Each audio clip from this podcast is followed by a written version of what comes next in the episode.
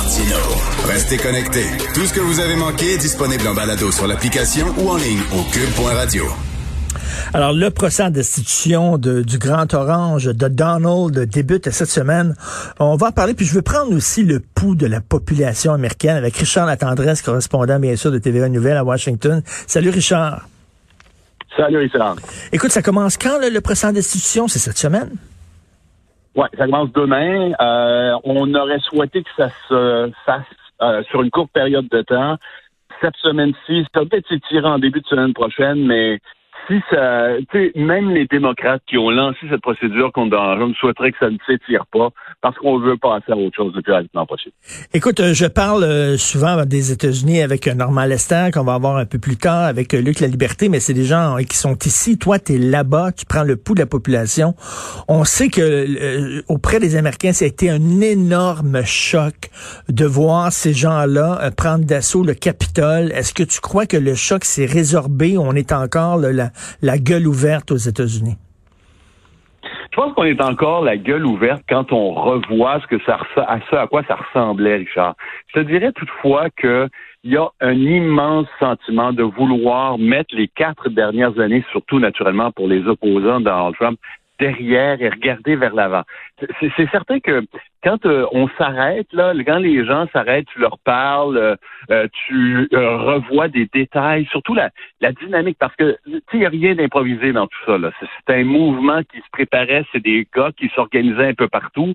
quand tu t'arrêtes à ça, tu te dis, wow, vraiment, la, la, démocratie américaine, en tout cas le parlementarisme américain, était directement menacé. Hmm.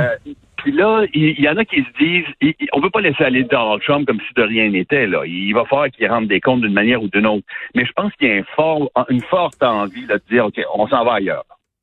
Et toi, quand tu as vu ça, quand tu étais en, direct et tu voyais ça, est-ce que tu te dis, coudon, c'était le début d'une guerre civile ou euh, tu t'es dit non, non, ça va être ça va être tout de suite euh, étouffé cette histoire-là, puis bon, ils vont reprendre le contrôle? Ben moi, tu vois, j'étais à la Maison Blanche. J'étais pas au Capitole. Moi, je travaillais à, la Maison Blanche mhm. même ce jour-là. Puis je venais juste d'écouter le discours de Donald Trump. Il l'a donné dans le parc qui est derrière la Maison Blanche. Moi, je, je trouvais que les gens étaient étaient vraiment enragé, ça paraissait là.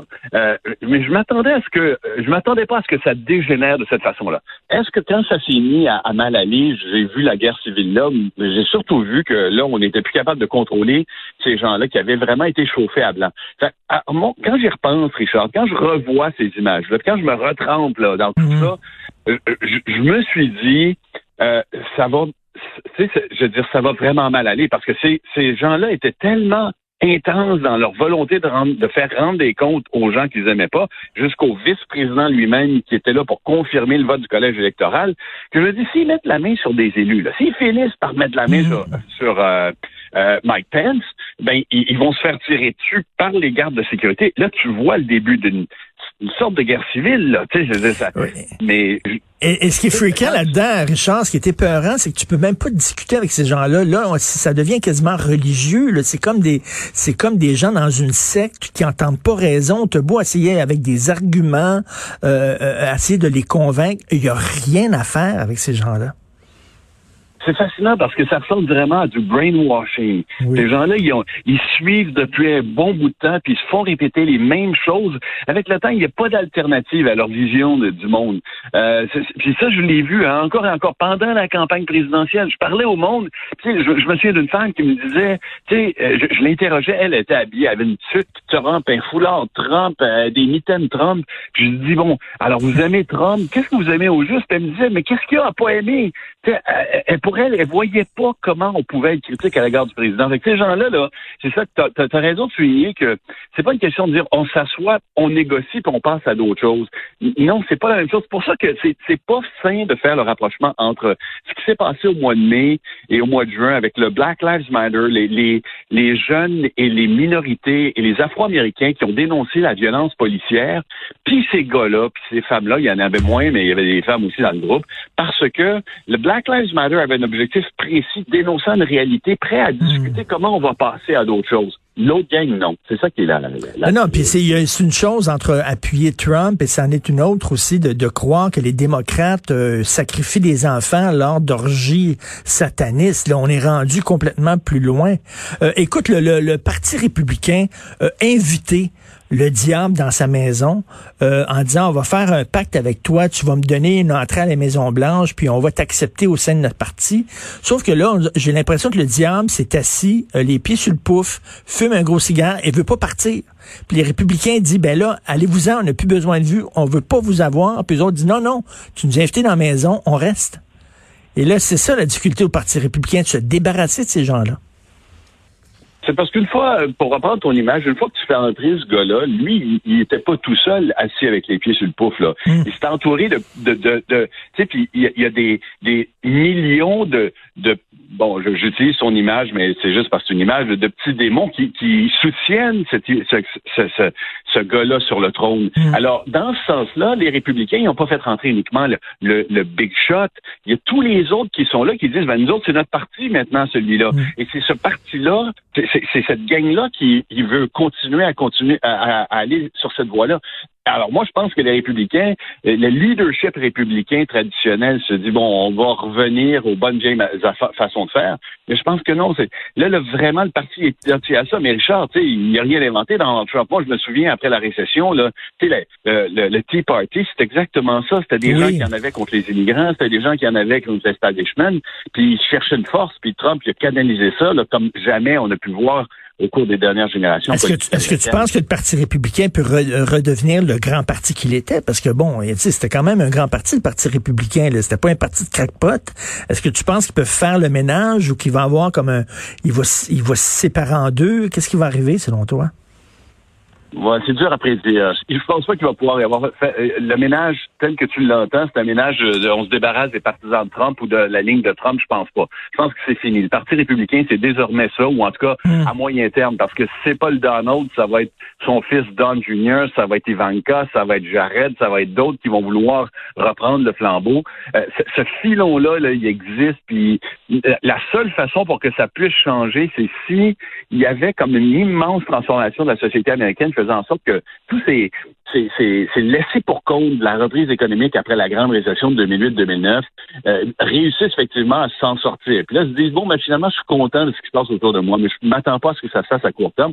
Donc, je pense que le Parti républicain, il, va être déchiré pendant encore, à mon avis, un ou deux bons cycles électoraux, euh, peut-être euh, une dizaine d'années, huit ans, c'est quelque chose comme ça, avant que ça se stabilise, parce que tu sais, on, parle des, républicains, mais les champions de la division, c'est les démocrates. Là, l'histoire de la vie politique américaine, c'est les démocrates qui s'entretirent entre eux, les, hmm. les, les, progressistes face aux modérés. à moyen terme, les, démocrates au pouvoir, ça veut dire de la division entre eux avant longtemps. Donc peut-être que les, républicains vont être sauvés par les déchirements chez euh, leurs, adversaires.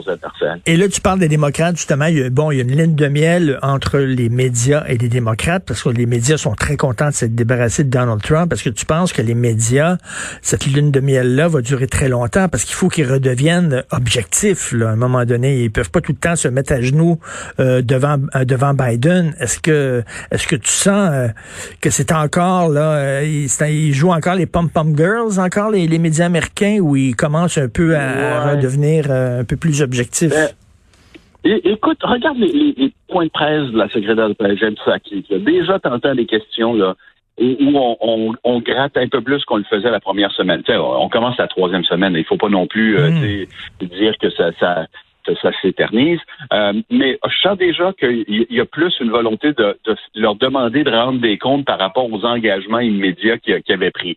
Donc ça, c'est un signe encourageant. Moi, je, pense aussi que c'est sûr que toi, tu, tu, tu, présentes ça comme les médias américains à genoux. Moi, je les vois davantage comme prêts à être critiques dès qu'ils vont avoir une bonne poignée. Mais pour l'instant, là, tous les médias américains, tous les médias euh, modérés et progressistes américains euh, sortent d'un traumatisme, euh, Richard. Là, ils sont shell shock par, par quatre années de hmm. s'être fait raconter absolument n'importe quoi, d'avoir été traités d'ennemis du peuple, mais cette, cette euh, notion-là que euh, tu pouvais pas demander aux élus, tu pouvais pas demander à ton président la vérité parce qu'il tordait euh, tous les faits de manière à présenter une vision des choses qui ne connectait pas avec ce qu'on voyait autour de nous.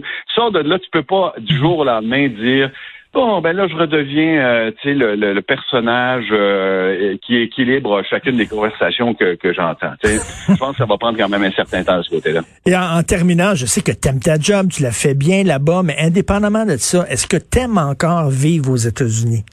Euh, actuellement, au point de vue personnel? Est-ce que tu aimes ça vivre là? c'est une bonne question, Richard. Moi, je trouve que tu sais, quand je vois à quel point les gens sont sont, sont devenus là, mais tu sais, la, société est tellement polarisée, t'es plus t'es plus capable de, de parler à quelqu'un s'il sent moindrement que tu es un peu, par exemple, critique à l'égard de Trump, tout de suite il, va te, te classer, mais tu sais, il va te il va te rejeter. Et ça c'est c'est plate parce que tu sais, la, moi j'ai toujours trouvé que il y avait un, un fond de euh, bon gars, bonne femme chez l'Américain moyen. Hmm. Ça, ça, ça s'est dilué pas mal. Est-ce que j'aime ça? Tu sais, moi, moi, je, je trouve que euh, ça reste une société qui a quand même beaucoup d'énergie. Puis, tu veux, on, veut être euh, critique ou, prêt à juger l'administration Biden selon ses rendements. Mais quand j'entends quelqu'un dire, on va valoriser la science, les faits, les, euh, les, les, progrès de la société,